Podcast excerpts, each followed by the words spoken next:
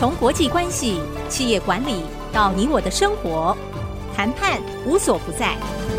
请听主持人刘碧荣带您了解谈判的本质，创造双赢。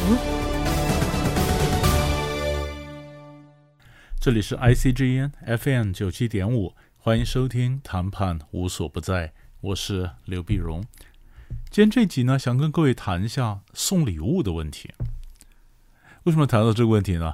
最近的一个呃学生呢，跟我辗转聊到她的男朋友，啊，那男朋友呢，他们是远距啊，他们是远距恋爱。远距恋爱呢，就是一个月的时候，他们大概只见到一两次。那，见面呢，就跟我讲说，呃，她男朋友呢，每一次见面都会准备一个小礼物，得让她很惊喜、很贴心啊。那我听了，当然就跟他讲说，对啊，你的男朋友很棒啊，这么细心啊。其实我我心里真正在想的就是，他这个每一次送礼物啊，如果有一次他不送了呢？就是说，你上车以后你怎么下车？你送了，一旦你开始送了，你上马了，哎，什么时候下马呢？什么时候决定不送呢？其实我们回想我们年轻时候恋爱的时候呢，每次送礼物是很辛苦的，每次你要花很多时间绞尽脑汁去想啊，一个就是要有点点子嘛，对不对？你看人越大，送礼物可能越没创意啊，你一瓶洋酒就打发掉了，或者你送什么东西。那就打发掉了。可是年轻时候恋爱呢，就会绞尽脑汁去想想一些有创意的文创产品啊，新的东西啊，女生看了会眼睛一亮啊啊，嗯，而且更重要的是，那个钱必须我能负担的。呃，如果如果说我还是真的还是学生的话，那如果我每一次见面约会都送礼物，那天呐，那那我得多少钱呢？当然，我们中国人讲了，嗯，这个千里送鹅毛，礼轻情意重啊。恋爱的时候送的礼物可能不需要很多钱，呃，可是做事的时候送礼物呢，呃，可能就要靠的钱。我讲个例子，那么以前我在铭传大学国际事务研究所兼课的时候啊，呃，东吴到铭传也蛮近的嘛，他在士林。那兼课的时候呢，国际事务研究所当时很厉害，当时是他是全呃全英语授课。那同学呢，大概是一半一半啊，比二十五个人，可能十二个是呃台湾学生啊，或者十三个可能是境外的学生。那么有一个女生呢，她是呃拉脱维亚的，她是欧盟的律师，拉脱维亚来的，年纪比一般的学生要大嘛，因为她已经是一个是个律师嘛哈。第一天上课上完了以后，他就送个小礼物。这礼物就跟我讲说：“老师，这个很棒的课啊，嗯，谢谢你啊。”他送了一个小礼物。我我我当时我以为说那是一个拉脱维亚的一个什么样的一个纪念品啊，我也蛮开心的哈、啊。开心下课以后我就带回办公室，在办公室打开一看，就那什么你知道吧？一个橘子。我天呐，我说在拉脱维亚橘子可以当礼物的。啊，那后来就想说，他也许就是表示一个善意嘛，啊，送你一个小橘子。所以你说这有时候送礼物呢，他不需要很，尤其学生时代，他不需要很珍贵啊，但是呃，他就就觉得很惊喜，对吧？哈，他觉得有这个心意。那那心意呢？那么可是有一次，一个韩国人，嗯，一个企业界的一个韩国朋友就跟我聊天，谈到中国人送礼，他就讲到说。呃，企在企业界嘛，就已经不是学生了啊。你说在呃职场上，职场上他是早年在台湾学过中文，然后回到韩国，然后又来到台湾啊。但我们是用中文聊天的，中文聊天的这个韩国朋友就讲啊，他说：“我想跟你 check 一下事情啊，就是呃，我以前学的时候呢，呃，你们中国人讲礼轻情意重嘛，也就是说送红包的时候呢，是红包比较重要呢。”还是红包里面的东西比较重要。哎，我说你现在在在商生意上啊，坦白讲。我觉得是红包里面的东西比较重要。你今天送他一个红包，在里面的钱太少，或者里面不成敬意。因为有些人他收钱呢，或者收礼物呢，他觉得跟他的身份能不能匹配？你的身份，我的身份，呃，或者请你吃饭，这个餐厅的这个呃价位，然后我们就决定说你这个送礼适不适当嘛，对不对？所以他不全是看红包，红包里面的东西也有学问呢，啊。那就回到我今天的主题，我今天的主题想跟各位谈到说，我们送礼啊，就是我那学生讲，这男朋友每每次约会都送礼，那这里面的关键我们刚刚谈的是送礼，现在关键现在真正在每次，每次，每次都送礼的话，那你一开始了以后怎么结束呢？或者双方关系更好了以后，也讲说你的心意我都懂，也不要浪费钱，下一次开始是不是不要送？或者说你觉得送礼它是一个爱意，它是个仪式感，呃，不见得太贵啊，但是送，但是重要的是这送了以后，它是不是每次都惊喜？是不是每次都惊喜？那如果说我送礼这件事情是例行的，但是我送礼的什么礼物，我每一次都不一样，让你惊喜，那我这约会也花的精神很多，绞尽脑汁啊。所以，像我们第一个问题就是说，如果我们在谈判的时候呢，我们给人家一些给人家一些好处啊，一些礼物啊，一些奖金呐，呃，到底要怎么给法？好，我这可以分几段来讲哈。比如说，嗯、今天你回家，你发现信箱里，我上课的时候常举例子，发现信箱里一万块一万块钱，因为长官呢感谢各位啊，没事就上课上一天，每人赏一万，哇，你很高兴，意外之财啊。那第二礼拜呢，你回家又拿到一万块，意外之财，好高兴啊。那请问第一个问题？你是两次各拿到一万比较高兴，还是一次回家就干脆就拿到两万比较高兴？也就是说，到底是呃两次 surprise 高兴，还是一次高兴？啊，答案当然是两次比较高兴。两次比较高兴，因为两次都是 surprise，都是意外之财，都是惊喜。两次都是满满的惊喜，那个高兴是，比如说一次比较高兴是一百分，两个一百分就是两百分。可是如果你一次给他，呃，两万块，啊，就是原来分两次给的，像一次给他，一次给他呢，你看哈，如果一第一个一万会带来一百分的一个高兴，那么第二个一万跟第一万同时给。那那个第二个一万，它带来的高兴可能就不是一百分那么多了。这个就是很简单的经济学上的边际效用递减嘛。你想着送礼啊，给奖品啊，这都有边际效用的，那是边际效用递减的问题。所以就告诉你说，好东西要分次给，分次给它才有维持它原来的这个边际效用。外国人把它叫做包圣诞礼物的理论啊。你如果你看，你如果圣诞节到了，呃，你你们家的圣诞树下，假设你有圣诞树啊，你所有的礼物呢，都放在一个大箱子里面，大箱里面，然后你小孩呢，朋友那些盖子打一看，又要全看到了，没有什么太惊喜。可是如果你把它包装，你每个礼物包，它每个礼物包，它每一拆每一个礼物都有每一次的期待，都有每一次的惊喜，这等于就叫分次给，是吧？好，那我就问你，你第一个礼拜拿了一万块，意外之财，很高兴；第二礼拜又一万块钱，很高兴；第三个礼拜又拿到一万块，高兴但没有特别高兴；第四个礼拜又拿到一万块，你开始觉得我本来就该拿到的；到第五个礼拜没有了，哇，你很生气，你很生气，你觉得我本来觉得应该是五福临门的，怎么妈四季红就没有了呢？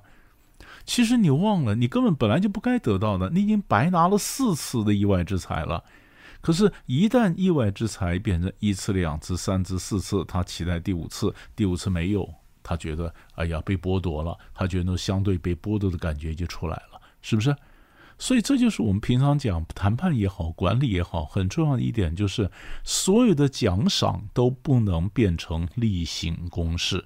你一变成 routine，一变成例行公事就没有用了，它的那个快乐的这个效应呢，就边际效用递减了，对吧？然后那当然我们讲说，每次送一万块，一万块不是礼物了，也没有那么大的创意，对吧？所以它更容易边际效用递减。所以我就在想，我那学生，她的男朋友每次都送礼物给她，第一次礼物不管你送什么，我就很惊讶，我很惊喜。第二个礼拜约会，你又送个礼物，我又是很惊喜。每一次你送我礼物的时候呢，我就觉得送礼物是个 routine，送礼物是个日常。你要必须送到我喜欢的东西才会惊喜，也就是惊喜的那个标准变高了。那这个男的就很辛苦了，是不是？所以我们通常讲说谈判的时候也是一样，有任何东西给他诱因或引诱对方上桌，记得所有的奖赏要驱动底下人奖赏，它不能变成例行公事，这点非常重要。我们休息一下，待会儿回来我们继续聊。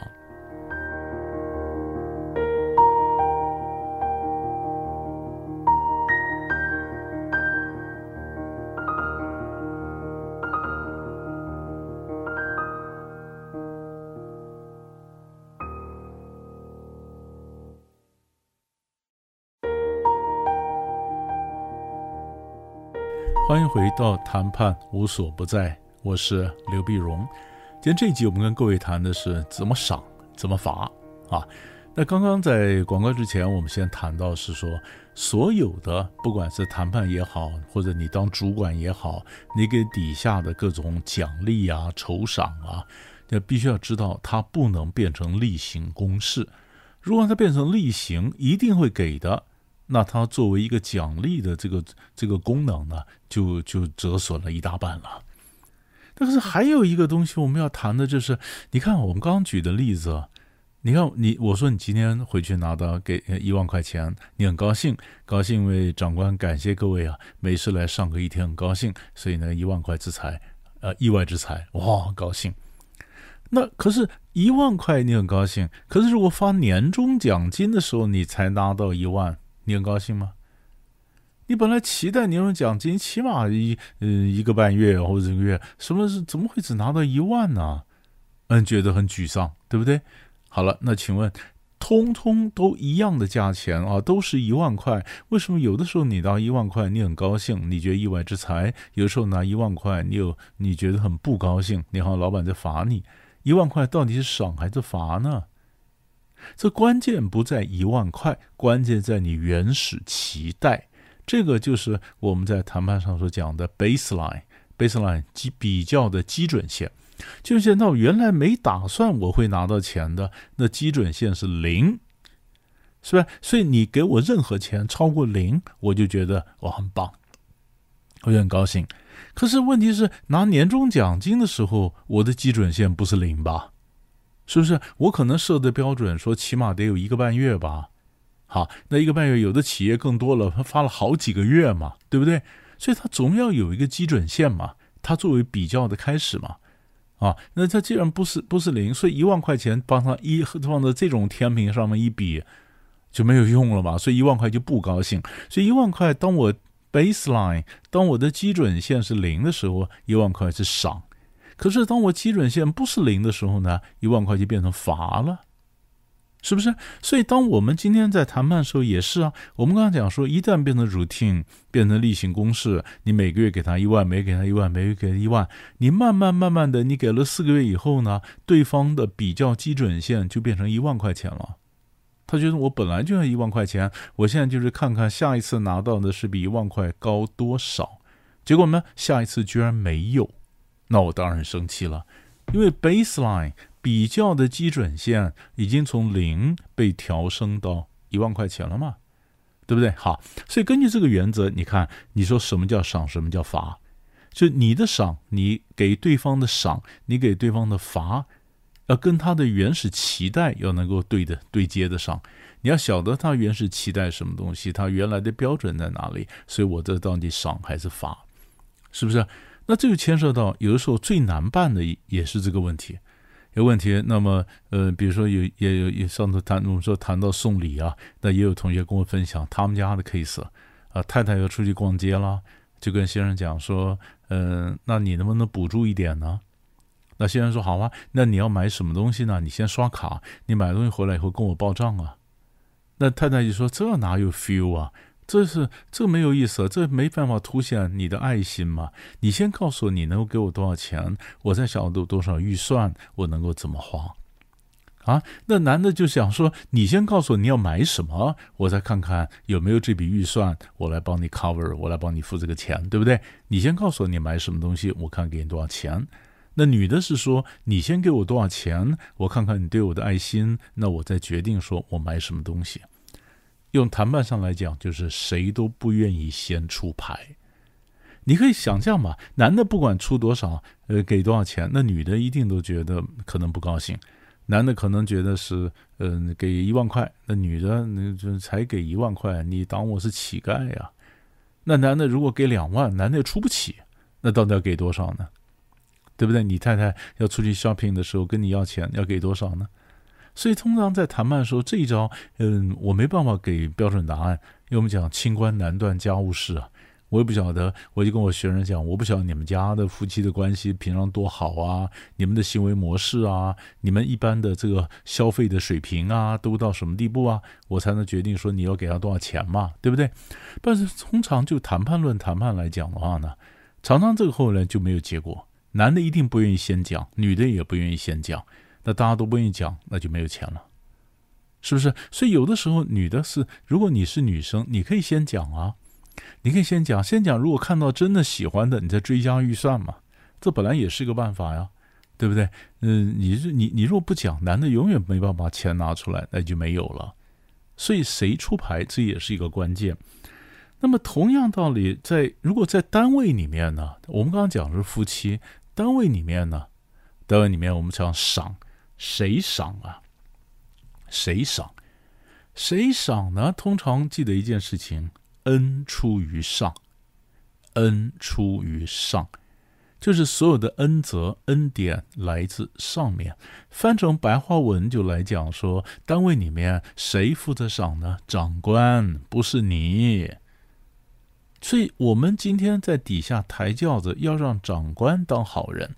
如果说你说你跟底下的说，我帮你去争取。啊，你是中阶的干部，你说我帮你争取，争取完了以后，呃，长官答应了，但你后来说，你看费尽这唇舌啊，九牛二虎之力啊，终于帮你争取到这个这个事情。那底下人说，哎呀，非常感谢啊，他感谢是他这个中阶的长官，可是问题是那个钱是谁出的？赏是谁赏的？上面大老板赏的，高阶的长官赏的。啊，那我是高阶的长官，我赏了，就是你中阶的，呃，你把他这个功劳都截去了，底下的人呢就感谢你，没感谢我，所以这样的久而久之，我就对你可能就有点嗯不太满意了，有点意见了，是不是？所以我们在单位里面呢，很重要的一点就是恩出于上，所有的 credit，所有的功劳是主子的，我们是抬轿的。对吧？这样子你，你你不要把风头给出尽了，然后让你的主子，让你的长官他做好人。为什么我们讲谈判的时候，我们常讲下黑上白，下黑上白，这当然是一个谈判战术上的搭配啊。但是还更还有一个很重要的原因呢，就是好人的这个角色呢，让长官来玩，让长官来玩，所以这长官才会跟你的关系才会好啊，对不对？要是你都把好人做光了，长官当坏人。没有一个长官愿意当坏人的，记得恩出于上，很重要，很重要。那么刚刚讲的都是赏，那罚呢？啊，或者是说，我们刚刚讲，如果我要酬赏别人，那我分次给，啊，好东西分次给。那如果坏东西呢？坏东西呢？坏的事情，其实如果就同样的根据边际效用递减的这个经济学原则来讲呢，我们就说坏东西。坏的一次给光，一次给光，一次给光，他震撼一次就可以了。如果你坏东西又分次讲啊，那么你然后对方会觉得他这个霉运怎么老没走完呢？他会觉得蛮沮丧的。所以我们通常讲说，让他的边际效用一样，坏消息的边际效用递减一点呢，你一次讲完啊，一次给光。但是呢，日本人的讲法又不太一样。啊，刚刚讲是美国人的理论，日本人的讲法呢，我觉得也可以参考。参考那就坏的消息要由他们主张，某些情况下你是分段讲。那讲，比如说你今天在工厂啊，那有一个工人呢就来，结果不幸啊，呃，也许他攀爬什么东西，或者操作什么机器，结果失手，那么也呃这个殉殉职了。那殉职了，因为人家好好的一个活蹦乱跳的一个人进到工厂。躺着出去的，你这消息怎么敢跟他家人讲啊？你一下跟他家人讲说，我跟你讲，不，嗯，不幸的消息，你先生因为今天是发生什么什么原因，那么殉职了。哇，多少晴天霹雳，很多人就当场就昏倒，就崩溃，是哭在哭倒在地上嘛，对不对？所以是日本人就建议说，类似这样的坏消息是分次给。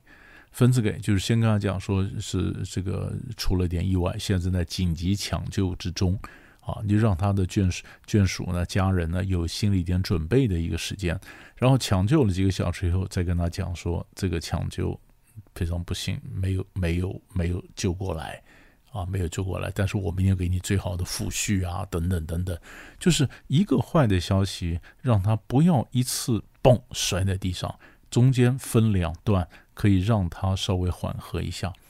所以像这么极端的这个坏消息的话，那通常我们是说，你可以用日本人介绍的方法，就是分两次来给。但是一般的消息呢，那通常比如说我取消你的代理权呐、或者说我们公司这个什么的赔钱啦啊，所以类似这样的坏消息呢，两两三个坏消息最好一次讲完。一次讲完，它的造的冲击就不会那么大。要不然你第一次刚讲完，他过了以后，然后过一阵子又讲了第二个坏消息，他觉得那是真的是崩溃了。所以好的、坏的怎么讲，要不要分次，这里面其实是有这么一点学问，可以让大家慢慢去想的。